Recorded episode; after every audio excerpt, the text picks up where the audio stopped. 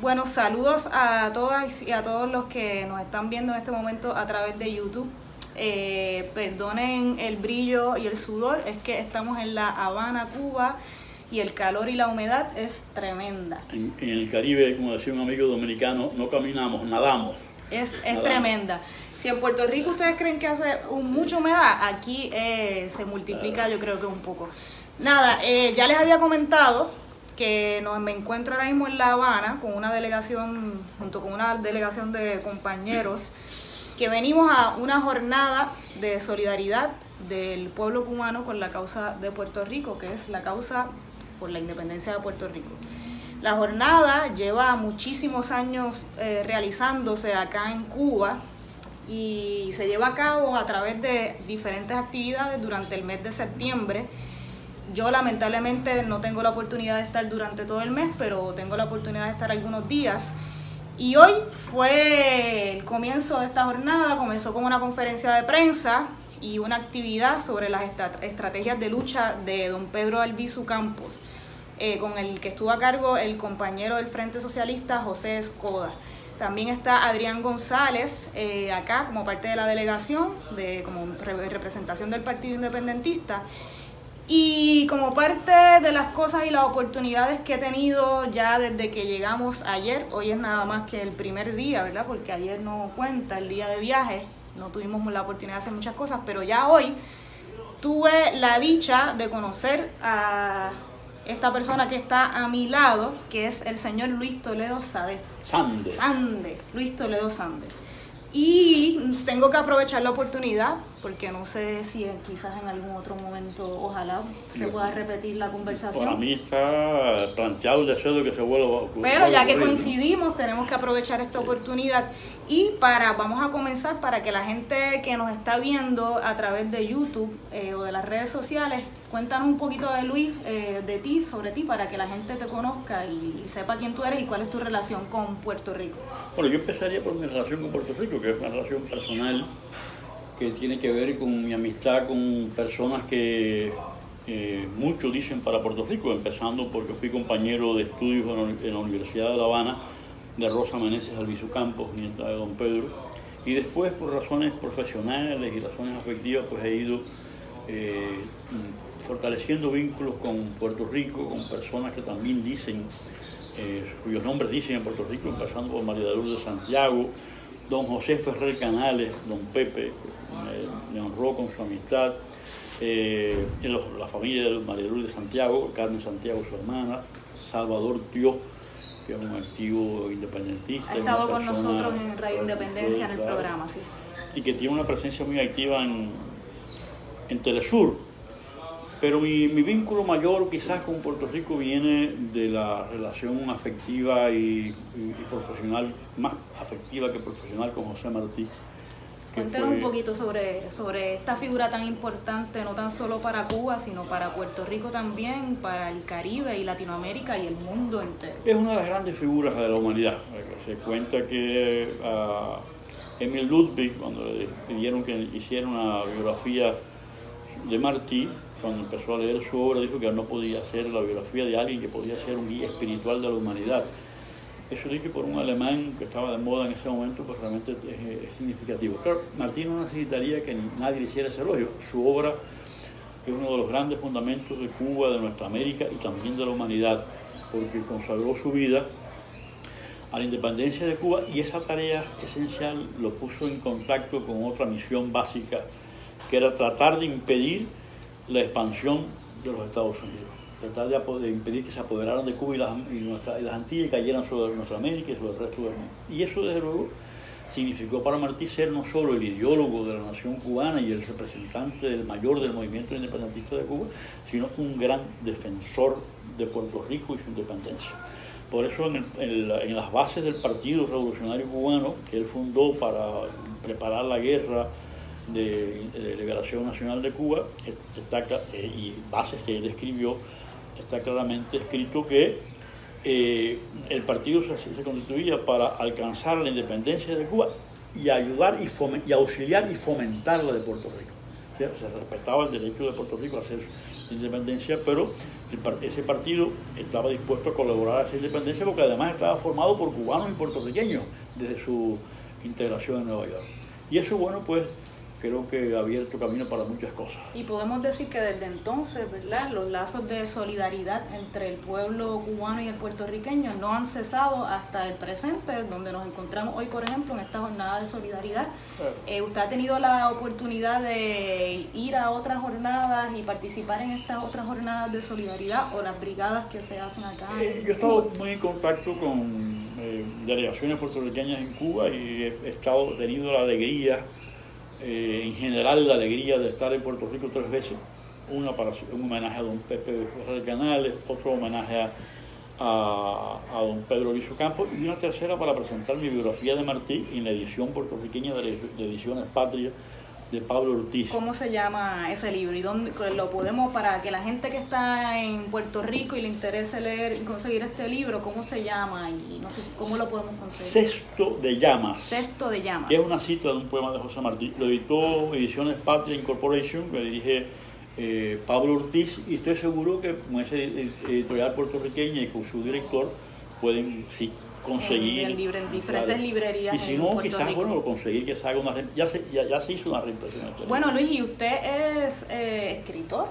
Usted, por lo que veo, historiador. ¿A qué usted se dedica o dedicó su vida? Bueno, en primer lugar soy persona. Claro, es un desafío ¿Cuál es su profesión? Bueno, eh, efectivamente, una de, las, una de las cosas que he hecho a lo largo de mi vida es escribir.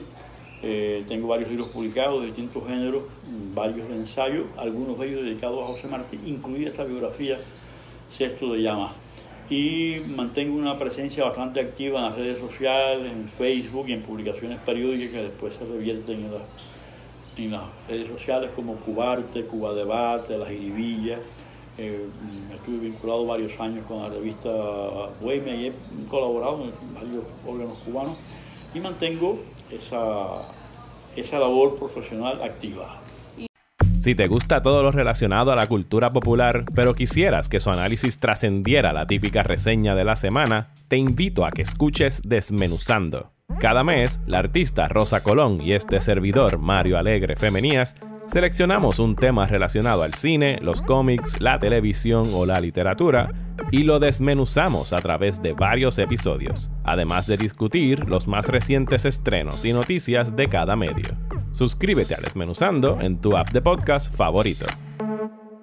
Y para ir redondeando, eh, usted, eh, siendo un conocedor de la historia de su patria, Cuba, la historia de la liberación nacional de su país y también conociendo la historia de Puerto Rico, ¿cómo compara eh, los caminos distintos que, que tomaron quizás ambos países y cómo ve la situación política de Puerto Rico en el presente y qué, qué podemos esperar para el futuro. Bueno, cuando Lola Rodríguez de Tío dijo que Cuba y Puerto Rico son de un pájaro las dos alas, está diciendo que eh, esas dos alas no, no, son necesariamente iguales, pero se comparten flores y balas en el mismo corazón. Eh, realmente a, Cuba le tocó, porque tenía un ejército libertador eh, alzado, en 1898, un ejército libertador con victoria, le tocó ahuyentar la posibilidad de una colonización directa por los Estados Unidos, que a cambio de eso se afanaron en ensayar aquí lo que Martí ya había previsto, que los Estados Unidos procurarían ensayar en pueblos libres su sistema de colonización, que es el neocolonialismo. Mientras que Puerto Rico que por distintas razones no, se había en armas en el 95 y en el 98 cuando, hace, cuando ocurre la intervención de los Estados Unidos en Cuba, en lo que fue el inicio de las guerras de, rapiña modernas, porque realmente con el 98 empieza el, siglo XX político e histórico en el mundo y ya había sido previsto por Martí con la guerra del 95. Eh, Puerto Rico, que por distintas razones, repito, entre otras, entre otras por la el éxito relativo que tuvo la propaganda autonómica de España no estaba basada en armas, pues le tocó recibir un mal aún mayor, que puede ser colonizado directamente a la vieja usanza por los Estados Unidos. De ahí que en el 98, en el 95, cuando Cuba se alza en armas, Betance se dice, aunque no, no haya aparecido el texto, la pregunta es verosímil y al parecer fue en alguna, en alguna comunicación oral y en todo caso representa el espíritu de Betance, que eh, daba voz en París al Partido Revolucionario Cubano, dice, ¿qué hacen los puertorriqueños que no se rebelan? Frente a ese Estado colonial, la pregunta de Betance sigue vigente. Y yo creo que nunca ha estado más cerca de empezar a respondérsele afirmativamente a Betance que con las protestas eh, puertorriqueñas del verano, del 2019. Que sería iluso, y por otra parte sería muy lamentable, eh, suponer que, que, se que terminaban en el reclamo de la destitución de un corrupto.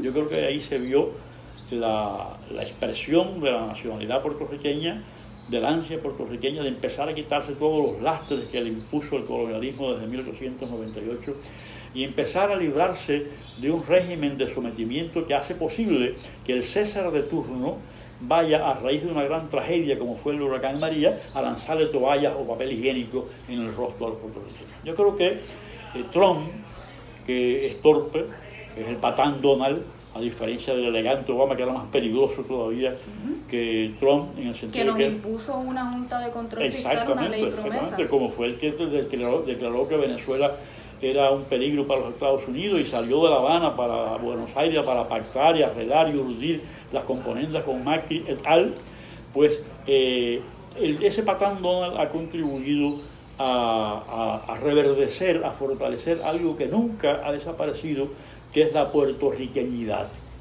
El orgullo de Puerto Rico de ser puertorriqueños y puertorriqueñas y la conciencia de que merecen, merecen la independencia. Yo creo que eh, las revueltas de Puerto Rico en el verano este que acaba de ocurrir en el 2019 están anunciando que probablemente nunca haya estado Puerto Rico tan cerca de empezar a responder afirmativa, positiva, enérgicamente eh, hacer, haciendo suyo el reclamo de Betances de qué hacen los puertorriqueños y las puertorriqueñas que no se revelan. Y hoy, eh, durante la actividad, como di, comenté que hubo sobre las estrategias de lucha de don Pedro Albizu Campos, usted tuvo una intervención y así fue que lo conocí o empecé a, conocer, eh, a conocerlo, tuvo una intervención y, y, dio unas sugerencias para la lucha independentista en Puerto Rico en cuanto a la unidad ¿no? de los sectores.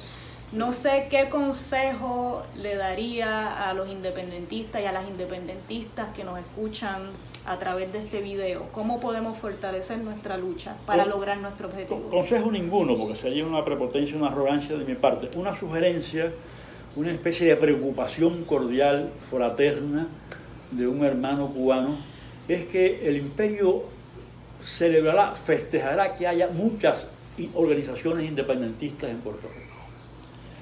Lo que el imperio no celebrará, y es lo que Puerto Rico necesita, es que esas organizaciones puertorriqueñas independentistas y otras que aún no existan, e incluso personas que aisladamente estén dispuestas a colaborar con la independencia de Puerto Rico se unan en torno al independentismo como tarea fundamental.